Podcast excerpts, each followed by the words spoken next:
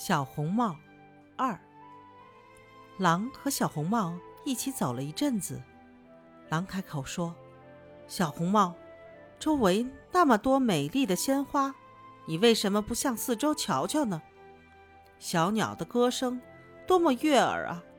我想你一定没听到吧？你只顾埋头赶路，就像去上学一样。其实外面的森林多有趣呀！”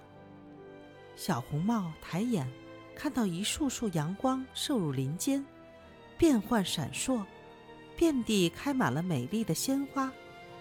他心想：要是我给祖母带去一束花，她肯定会高兴的。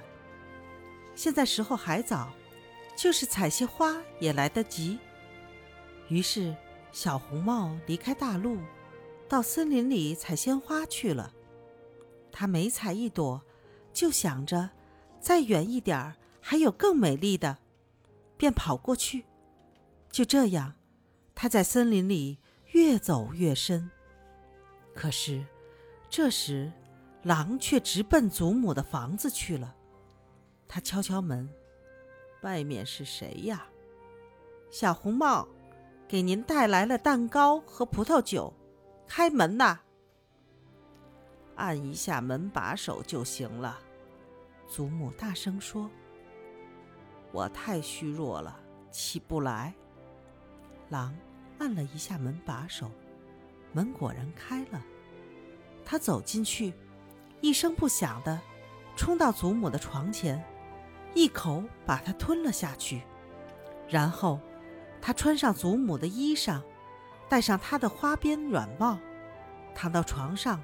把帘子拉严。小红帽到处跑着采花，他手里的野花已经多得快拿不下了。这时，他才想起祖母来，又重新上路朝祖母家走去。他来到祖母家门口，见房门敞着，感到有些蹊跷。他走进去，觉得屋子里好像有些不对劲。心想：“哎，今天怎么心这么慌啊？平时我多么愿意在祖母这儿啊！”他大声说：“早上好。”可是没有人回答。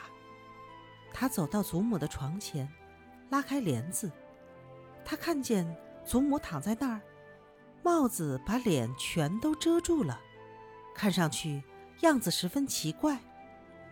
哎呦！祖母，你的耳朵怎么这么大呀？为了更好的听到你的声音。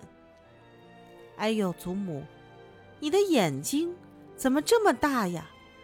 为了更清楚的看见你。哎呦，祖母，你的手怎么这么大呀？为了更便利的抓住你。